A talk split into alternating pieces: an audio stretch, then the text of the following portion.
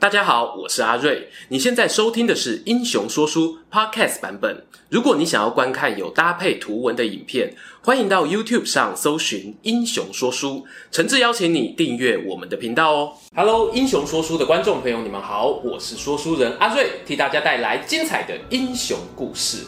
今天的故事时间点呢，发生在距今一千五百多年前。当时啊，在欧亚大陆上呢，有一个由许多游牧民族共同组成的匈人帝国。他们啊，出了一个著名的领袖，曾经率领军队呢，多次入侵巴尔干半岛、法国高卢，甚至是意大利等地区。一度啊，还攻陷了西罗马帝国的首都。史学家呢，给他一个听起来有点变态的外号哦，叫做“上帝之鞭”。上帝是可以体罚的吗？废话不多说，我们赶快来聊聊今天影片的主角——匈人帝国的传奇领袖阿提拉。说起阿提拉呢，很多人应该都会联想到电影《博物馆惊魂夜》里面那个长得虎背熊腰、浑身动物皮草、讲话有如莽张飞的角色吧？这个呢，完全符合我们对于古代游牧民族的刻板印象。事实上呢，阿提拉出生的匈人帝国还真的生活环境不太好。你要说大部分的人民啊是用最低水准的物质条件在过日子，并不为过。这也造就了他们在作战上哦可以用低廉的成本召集大量军队的特性。但是呢，我们阿提拉不是一般的平民老百姓，他其实是有背景的。一般推测呢，他出生于公元四零六年。当时的匈人帝国高层决策是采取类似议会共治的概念，并没有一个真正中央集权的君主。而阿提拉的爸爸蒙杜克也是议会的成员，不过权力啊，大部分还是在他的阿伯叔叔那边。哎，听起来很像是贵族呢。不过啊，人家常讲，可怜生在帝王家。阿提拉贵族出身，也难逃被命运大手的摆布。他年轻的时候哦，就被派去西罗马帝国担任交换留学生。哎，大家不要太羡慕啊。另外一种说法呢，就是交换人质啊。想当初哦，秦始皇小时候呢，也跟爸爸一起在赵国留学呢。阿提拉的留学生涯长达十多年。我会想象哦，他身处西罗马帝国那个和家乡截然不同的文化场域中，接收到各种知识。深入了解罗马人的政治与外交思想是如何影响他日后的统治。桃李春风一杯酒，江湖夜雨十年灯。到了公元四三四年，阿提拉学成归国，因为原本统治匈人帝国的叔叔伯伯相继过世，阿提拉准备回去继位，和他的弟弟贝里达呢共同治理国家。初试提升的阿提拉，首先就拿旁边邻居东罗马帝国练练拳脚。他要求讨回一些背叛匈人帝国的部落。这里呢，顺带一提啊，其实匈人帝国在阿提拉掌权之前的结构相对松散，不止没有中央集权，大家对于帝国本身啊，也未必很有认同感，比较像是哦，想要找个强大的保护伞才聚集在一块。而这些状况呢，也都是他继位后要面对的挑战。阿提拉的书呢，没有白读，他巧妙利用军队威胁及外交手段双管齐下，进军巴尔干半岛，跟东罗马帝国呢缔结了外交约定。不仅啊讨回了那些脱离帝国的部落，还要求东罗马呢逐年缴纳贡金，开放市场和游牧部落贸易。拿钱换取和平呢，不是什么新鲜事。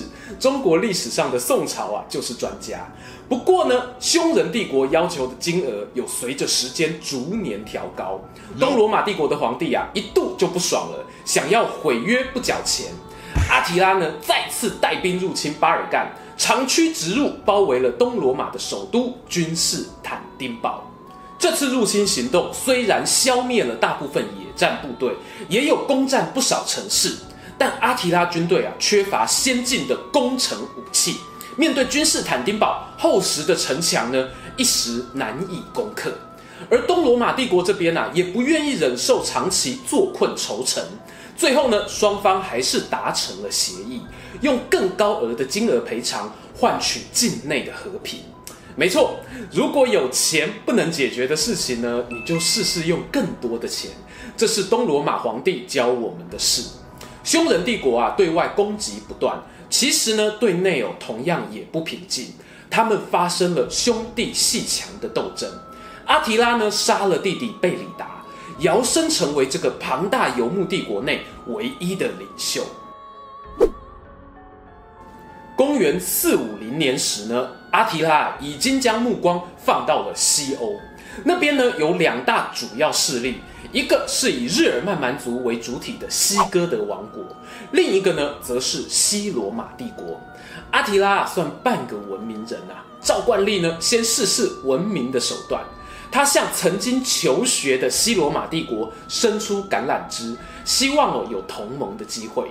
神奇的事发生了，西罗马皇帝啊还没有答复，阿提拉呢却先收到皇帝的姐姐寄来的信，拆开一看啊，信上写着。你愿意当一辈子守护我的那个人吗？抖一抖信封哦，还掉出一枚戒指。面对这个天上掉下来的礼物啊，阿提拉迟疑了。俊男美女主动投怀送抱，未看先猜仙人跳。好啦，我们认真说，历史上确实有过这段故事，但学者专家们推测，这一位公主主动示好呢，有几种可能。第一是当时她正处于政治斗争风暴中，状况不利啊，只好寻求外援。第二呢是这个公主原本被安排一桩政治婚姻，但是她不愿意任人摆布，所以企图扭转命运。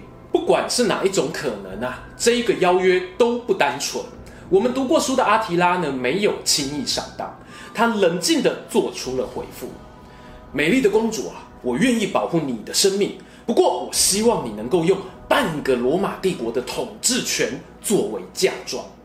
这个戏剧化的提亲行动呢，终究还是被西罗马国王知道了。他勃然大怒啊！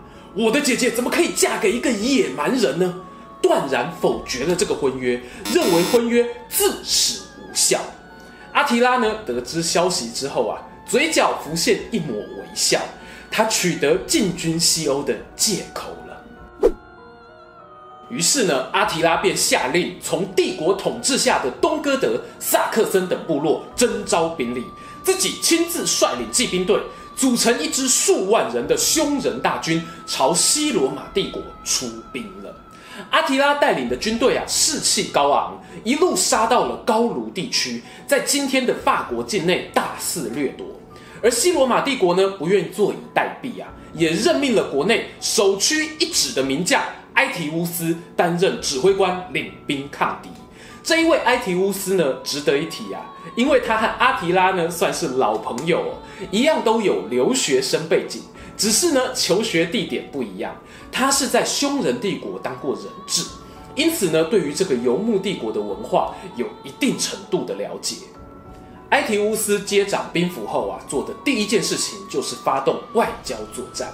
他知道匈人帝国呢，对于旗下各部落的掌控是松散的，也有很多部落不愿意臣服，所以啊，埃提乌斯号召那些不服从阿提拉的人，组成了反匈人联盟。其中呢，最有名也最大咖的就是西哥德人。原本西哥德跟西罗马是敌对关系，但现在为了要对抗上帝之鞭，双方啊，甚至站到了同一个阵线上。于是呢。阿提拉在高卢杀杀杀的同时啊，埃提乌斯呢就用空间换取时间，集结了一波人数不输给阿提拉的反匈人联军北上。双方呢在沙龙这个地方正面对决了，两边阵型一字排开，照惯例就是我们的战前点兵时间。阿提拉呢选择将最精锐的匈人骑兵放在中间，其他像是东哥德等部落盟军呢则放在两侧。他打算走一个中央突破，然后再和盟军一起包围敌人侧翼的战术。反观埃提乌斯这边啊，奇怪了，他没有把最精良的罗马军团或者勇猛的西哥德人放在中军对抗阿提拉，他放的呢是比较弱的亚兰人军队。至于罗马军呢，摆在左翼，西哥德人呢摆在右翼。他打的如意算盘是啊。抢先击退匈人帝国的侧翼，再反包围中央的阿提拉。呜呜的号角声响起，阿提拉呢不负勇武之名，匈人骑兵的铁骑摧枯拉朽般刺穿了纸糊的亚兰人中军，瞬间呐、啊、把罗马与西哥德的大军分隔成两半。罗马人呢在左边和匈人打得难分难舍，而西哥德人呢则在右边，同时面临阿提拉与东哥德人的包夹。战况之激烈啊，连西哥德的国王迪奥多里克呢都站上前线，要让对方看看啊，谁才是哥德人的骄傲。战场上呢，弓矢与标枪齐飞，士兵的鲜血共泥沙一色。西哥德的蛮族勇士们啊，咬牙苦撑，在左路罗马、中路亚兰两路友军都吹大逆风的情况下呢，他们硬生生的把战线顶了回去。不幸的是啊，西哥德国王呢，也在这波冲锋中遭标枪直中，当场。但他们付出的巨大牺牲哦，有了回报，成功拖住了阿提拉的凶猛进攻。罗马人呢，终于在左翼战线取得优势。总指挥官埃提乌斯眼看这个左罗马右哥德的必胜牌组已经凑齐，大喝一声：“阿提拉，轮到我出牌了！”刹那间，反包围阵型完成。阿提拉是个沙场老将，心中知道多留无益，长叹一声：“I will be back。”当机立断，调转马头撤军了。这一场沙龙会战呢，最后就在遍地伤亡的尸体中，由西罗马帝国组成的联军取得惨痛的一胜，也让他们的指挥官埃提乌斯爬上了军事成就的顶峰。然而呢，有关这一名大将之后的故事啊。可能就等未来有机会再做专门影片聊聊了。沙龙会战结束过后几年呢，阿提拉遵守自己的诺言，重新竖起了解救美丽公主的大旗，进军西罗马。而这次呢，他学乖了，避开哦有悍勇西哥德人的高卢地区，直接从阿尔卑斯山进入意大利本土，攻下了包括米兰在内等多座重要城市。兵临罗马城下，然而呢，就在军队啊跃跃欲试，准备攻城的时候，阿提拉接见了当时的教宗以及多位罗马的高官组成的外交使节团，最后呢，同意对方的和平条约，决定撤兵回国。这一百八十度的转变啊，让后世呢众说纷纭。教皇这边的官方说法是呢，他们用道德和上帝的神迹劝退了异教徒阿提拉。但更多历史学家相信呢，意大利当时啊饱受饥荒、瘟疫所苦，匈人军队不但没有办法就地掠夺补给，还得担心大后方另一边的东罗马帝国蠢蠢欲动。阿提拉呢体认到了，就算自己真的和公主结婚，也只不过是得到一个破落帝国的统治权。就这样，阿提拉呢放弃了与西罗马的婚约，回到自己的皇宫中，另外娶了一名日耳曼女子为妻。但是呢，他却在新婚之夜不幸猝死，再也没有醒过来。尽管啊有很多间谍暗杀阴谋论，但我个人比较能接受的说法是呢，阿提拉哦是因为个人的健康因素，在睡梦中鼻腔血管破裂。导致呼吸窒息而死。他的葬礼上呢，围绕着众多凶人战士，他们纷纷举起刀剑，划伤自己的身体，因为在部落习俗中，要纪念最伟大的战士，就必须用战士们的鲜血来哀悼。终于呢，来到今天的结论时间。关于阿提拉这个人物啊，外号很多啊，什么匈奴王啊，最伟大的单于之类的。但其实，在看过他的故事后，最吸引我的一点呢，并非他在军事上的成就。坦白说，阿提拉很会打仗，没错，但这原本就是他们游牧民族的强项啊。前面提到，匈人帝国境内大部分部落居民生活水准是远低于罗马帝国的，比起生产食物，透过战争掠夺是另外一种快速有效、成本低廉的手段。阿提拉特别的地方呢，其实是在于他是一个有见识过罗马帝国内生活，同时呢也身兼匈人帝国领袖的跨文化整合者。奢华贵族的气息跟野性之力的融合，听起来是不是蛮有魅力的呢？其实啊，在很多史料中都有提到，阿提拉呢对于外邦使节团的招待哦是高规格、不敢怠慢的，但他本人的生活呢却非常的简朴。这一点可以看出留学时期对他造成的影响。